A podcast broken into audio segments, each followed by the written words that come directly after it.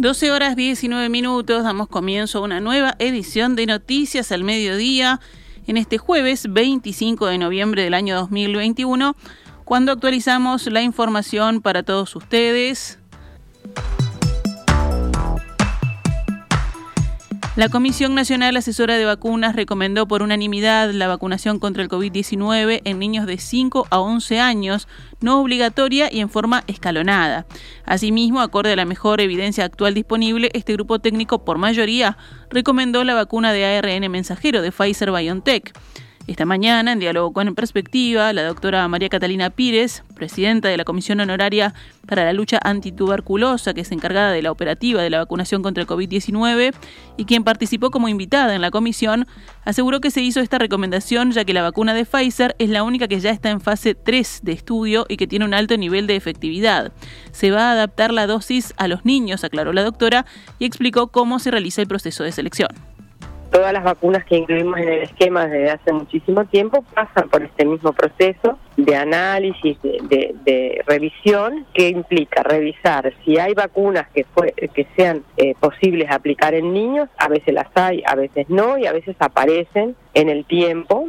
Aquí, este, bueno, hay vacunas, nosotros vemos si producen una inmunidad, anticuerpos e inmunidad celular. Lo primero que se mide son los anticuerpos óptimos para los niños, la dosis que esos niños tienen que recibir, después son seguras y después si los eh, productores de los de las vacunas tienen estudios de eficacia. Quiere decir que se comparan niños vacunados contra no vacunados y tiene que tener un porcentaje de prevención de la enfermedad. La pediatra aseguró que si de aquí a marzo hay resultados negativos, lo peor que nos pasará es que nos queden sobras de vacunas, pero que ya se prevé que la efectividad va a ser muy alta en niños, alrededor de un 90%. Cuando un niño se enferma no podemos asegurar que no vaya a ser grave, dijo la doctora, y explicó que en el caso de Uruguay, donde el nivel de vacunación es alto en todas las edades, los menores de 11 años son los únicos que actualmente no cuentan con esa inmunización y por tanto el virus pasa con más facilidad a esta franja la variante Delta, que todos estamos al tanto de que es la que domina ampliamente en el Uruguay hoy, y esa variante es mucho más contagiosa que las que teníamos antes. La de Uruguay, la, de, la, la, P1 de Brasil, esta es tres veces más contagiosa. Entonces ocurre que seguramente cosas que la audiencia conoce y ayer nosotros lo vimos en los números, que el ministerio luego los va a sacar. Hay brotes en las escuelas y el ministerio analizó eh, concurre a las escuelas cada vez que hay un brote, pero analizó todos los contactos de personas que, que tuvieron un contacto con COVID en el mes de octubre, analizaron todo el mes de octubre y ahí vieron que el 46% de los casos índices eran niños. Eso era eh, hasta ahora, hasta hace eh, tres meses, eso no era así. Según un comunicado emitido por el Ministerio de Salud Pública, esta vacunación comenzará en grupos de riesgo en fecha a definir. El texto señala que se continuará con el proceso de revisión de la evidencia emergente y se actualizará la recomendación, así como su fortaleza a medida que evolucione la evidencia. La comisión enfatizó, según el comunicado, que la vacunación no debería suponer una limitante en este grupo etario para su acceso a cualquier actividad que los involucre, garantizando sus derechos. Se insiste además en la necesidad de reforzar la vacunación en el resto de la población a fin de ampliar la cobertura. El gobierno calcula que son cerca de 290.000 niños de 5 a 11 años, según el observador. Fuentes de presidencia habían indicado a comienzos de este mes que el gobierno espera vacunar a estos menores antes del inicio de clases el año que viene. Consultada por la obligatoriedad de la vacuna, Pires dijo que al igual que en el caso de los adultos, la vacuna será opcional. Eh, el ministerio lo que hace es recomendar y bueno, y todos quienes estamos convencidos de que las vacunas salvan vidas, eh, creo que hoy a nadie le queda dudas, ¿no? La cantidad de vidas que se han salvado por disponer de vacunas para para COVID-19 no, no, no tenemos dudas. Las personas que se siguen enfermando y falleciendo en su enorme mayoría son personas no vacunadas y nosotros no queremos que ningún niño corra riesgo ni de enfermar ni de morirse. El secretario de Presidencia, Álvaro Delgado, dijo que en los próximos días el gobierno se contactará con el laboratorio Pfizer para acordar las entregas de vacunas que se utilizarán para inocular a los niños de entre 5 y 11 años. Vamos a estar acordando con el laboratorio Pfizer cómo es la secuencia y la entrega de las vacunas y las fechas, dijo Delgado, quien marcó que la vacunación no es obligatoria, pero la responsabilidad del gobierno es tener la disponibilidad de vacunas para aquel que lo quiera hacer con el consentimiento de los padres. La posibilidad de compra de vacunas para inocular a niños quedó prevista meses atrás en un contrato de refuerzo anual de vacunación, recordó Delgado, quien planteó que si bien se necesitan dos dosis, con un plazo de 21 días entre medio y 14 días posteriores para conseguir la inmunidad, son vacunas diferentes con dosis diferentes. Delgado resaltó que la vacunación de niños es recomendada por la Comisión Nacional de Vacunas y hay varios científicos de diversos organismos, entre ellos varios que integran las facultades, que recomiendan la vacunación. Si vamos con los datos de la emergencia sanitaria, ya murieron tres personas con coronavirus en Uruguay. Eran hombres que tenían entre 70 y 90 años de edad. La cantidad de personas cursando COVID-19 aumentó a 2.000. 42 más que el día anterior. La cifra de pacientes en CTI bajó de 15 a 12. Ayer fueron detectados 223 contagios nuevos en 10.296 análisis. La tasa de positividad fue del 2,17%.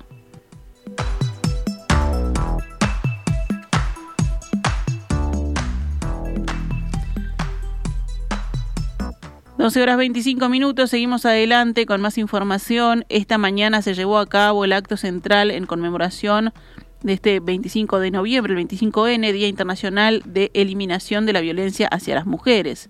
En el evento, que fue transmitido por YouTube, participó el presidente de la República y otras autoridades del gobierno. Mónica Botero, directora de InMujeres, dijo que hay que seguir redoblando los esfuerzos por parte del gobierno y del Estado para proteger a las mujeres y puntualizó que en algunos cambios que se han realizado en pro de este objetivo. Pasamos a 24 horas el, teléfono 0800, acabamos de abrir un centro 24 horas, refugio en la ciudad de San Carlos. Eh, acabamos, vamos a, duplicar el espacio donde se atiende en Montevideo, estamos adquiriendo una nueva casa en Montevideo para la zona noroeste de la ciudad. Pasamos, aumentamos 580 horas de servicios de atención psicosocial y legal a mujeres en situación de violencia y pasamos en la atención a tobilleras que hacemos psicológica a los varones con tobillera de atender en 12 departamentos, atender en 15 y tenemos el objetivo de que antes del final de esta administración se pueda llegar a los 19. Más allá de que logramos los acuerdos para concretar la implementación de dos de los tres juzgados especializados en el interior.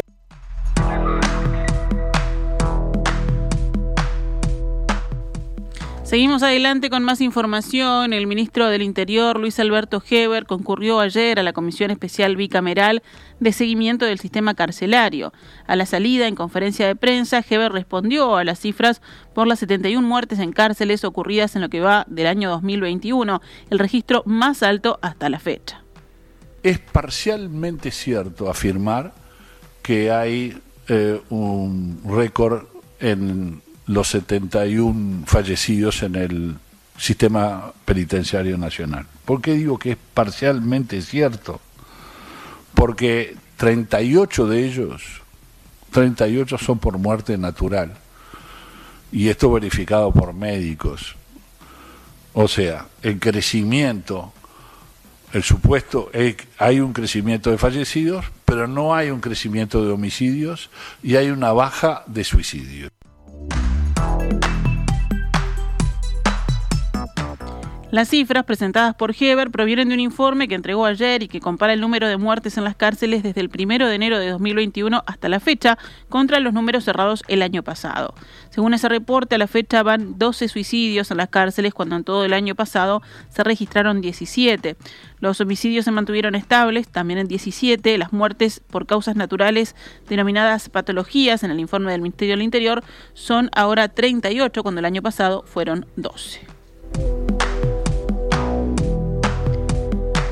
La Asociación de Defensores de Oficio dio cuenta el martes pasado al Parlamento del resultado de un relevamiento en el que verificó 85 casos concretos de abusos policiales que también dijo haber presentado a la Suprema Corte de Justicia y a la Institución Nacional de Derechos Humanos. Estos abogados habían denunciado en julio pasado ante la Suprema Corte un aumento de los abusos policiales en el último año, profundizado desde la entrada en vigencia de la Ley de Urgente Consideración. Representantes de la Asociación de Defensores de Oficio comparecieron el martes pasado ante la Comisión Especial de Derechos Humanos, Equidad y Género de la Cámara de Senadores y le entregaron una copia del material obtenido en su relevamiento. Entre los elementos señalados esta semana al Parlamento por los abogados destacaron, según informa la diaria, allanamientos sin orden judicial disfrazados de inspecciones oculares voluntarias, maltratos y agresiones en las detenciones, coacciones físicas y psicológicas para conseguir declaraciones, ausencia de exámenes médicos para comprobar lesiones en los detenidos y allanamientos con violencia inusitada en hogares. El presidente del gremio, Joaquín Gamba, señaló que costó mucho acceder a este relevamiento porque los defensores no tienen obligación de informar a la Suprema Corte sobre estas situaciones. La senadora nacionalista y presidenta de la comisión, Gloria Rodríguez, tras el encuentro con los abogados, escribió en Twitter. Tras el encuentro con estos abogados, los integrantes de la Asociación de Defensores de Oficio del Uruguay, como funcionarios públicos, tenían la obligación de denunciar en su momento y no lo hicieron. Ello configura delito por omisión de denunciar.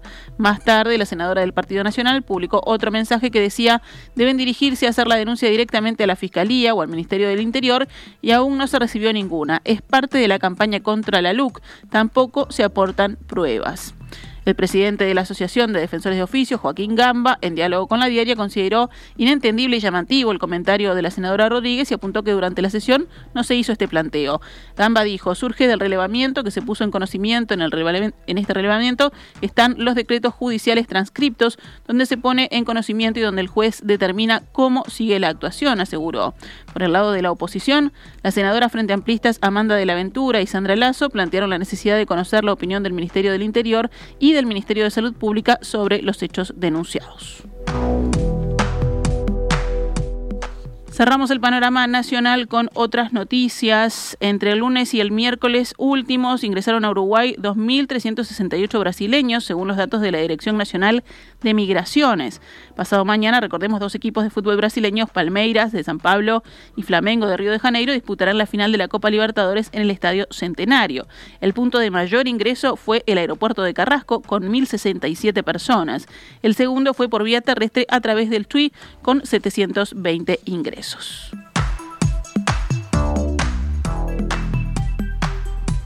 Partió el primer vuelo de la temporada hacia la base antártica uruguaya. El primer vuelo de la campaña antártica de verano 2021-2022 partió de la Brigada Aérea número 1 en Carrasco hacia Punta Arenas y luego la isla Rey Jorge. De las 27 personas que viajaron, 9 son militares que forman parte de la dotación, 3 militares funcionarios del Instituto Antártico, 6 de UTE y 9 científicos.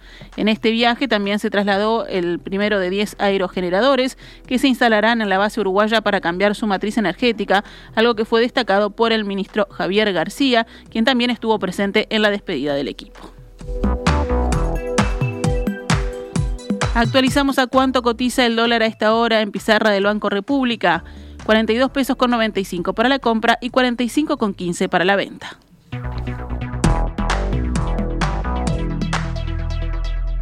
Esta es Radio Mundo 1170 AM.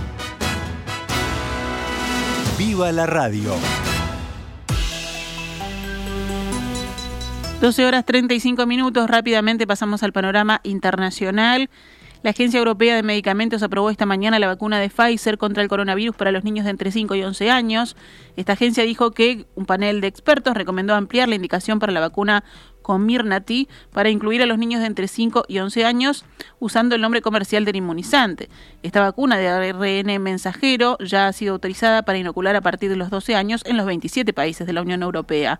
Fuera de Europa, este inmunizante Pfizer ya fue aprobado para niños de esa edad en pocos países como Estados Unidos, Israel, Canadá, bueno, y ahora se suma Uruguay. Los niños de este tramo etario recibirán un tercio de la dosis suministrada a las personas mayores en dos inoculaciones con tres semanas entre una y otra, según explicó el regulador europeo.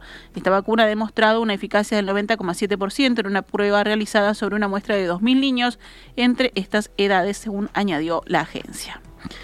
En Francia, el gobierno anunció una campaña de vacunación de refuerzo contra COVID-19 para los mayores de 18 años, cinco meses después de su última inyección, y descartó recurrir de nuevo al confinamiento y al toque de queda, pese al recrudecimiento de la pandemia. Mientras tanto, en Alemania se está viviendo la ola más violenta desde el inicio de la pandemia, con más de 100.000 personas fallecidas por COVID-19 y un récord de infecciones diarias. En las últimas 24 horas, el país registró 351 decesos, llevando el global desde la entrada del coronavirus a 110.119 fallecidos, según los datos del Instituto Robert Koch del Gobierno Federal. Nos venimos a la región. Brasil fue condenado por la Corte Interamericana de Derechos Humanos por aplicar indebidamente la inmunidad parlamentaria al responsable de un feminicidio. La Corte informó que el Estado brasileño es responsable de violar los derechos a las garantías judiciales, protección judicial e igualdad ante la ley por la aplicación indebida de la inmunidad parlamentaria en beneficio del entonces diputado estadual Aercio Pereira de Lima. El entonces diputado fue considerado responsable de la muerte de Marcia Barbosa de Sousa, una estudiante afrodescendiente de 20 años que vivía en situación de pobreza. En 1998 él fue visto junto al cuerpo de la mujer en un motel y luego mientras el cuerpo era lanzado desde un auto a un terreno baldío. La Fiscalía solicitó en dos ocasiones a la Asamblea Legislativa de Paraíba el desafuero del diputado estadual para iniciar una acción penal en su contra.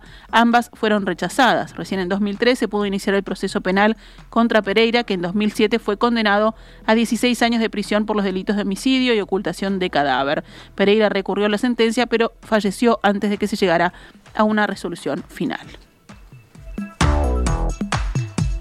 Nos vamos con el panorama deportivo. Hoy comienza la penúltima fecha del torneo clausura. Juega Peñarol, que es líder de esa competencia y de la tabla anual del campeonato uruguayo.